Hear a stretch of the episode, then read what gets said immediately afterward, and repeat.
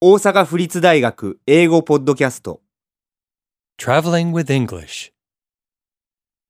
3スポーツ Sports.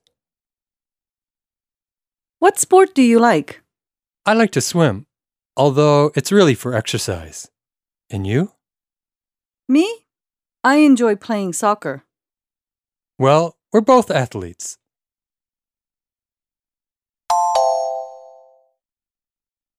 What sport do you like? スポーツは何がお好きですか I like to swim, although it's really for exercise. 水泳が好きです本当は運動のためなんですが And you? あなたは Me? I enjoy playing soccer. 私はサッカーをするのが好きです。 Well, we're both athletes.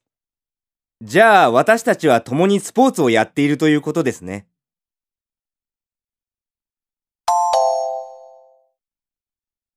What sport do you like? I like to swim, although it's really for exercise. And you? Me? I enjoy playing soccer. Well, we're both athletes.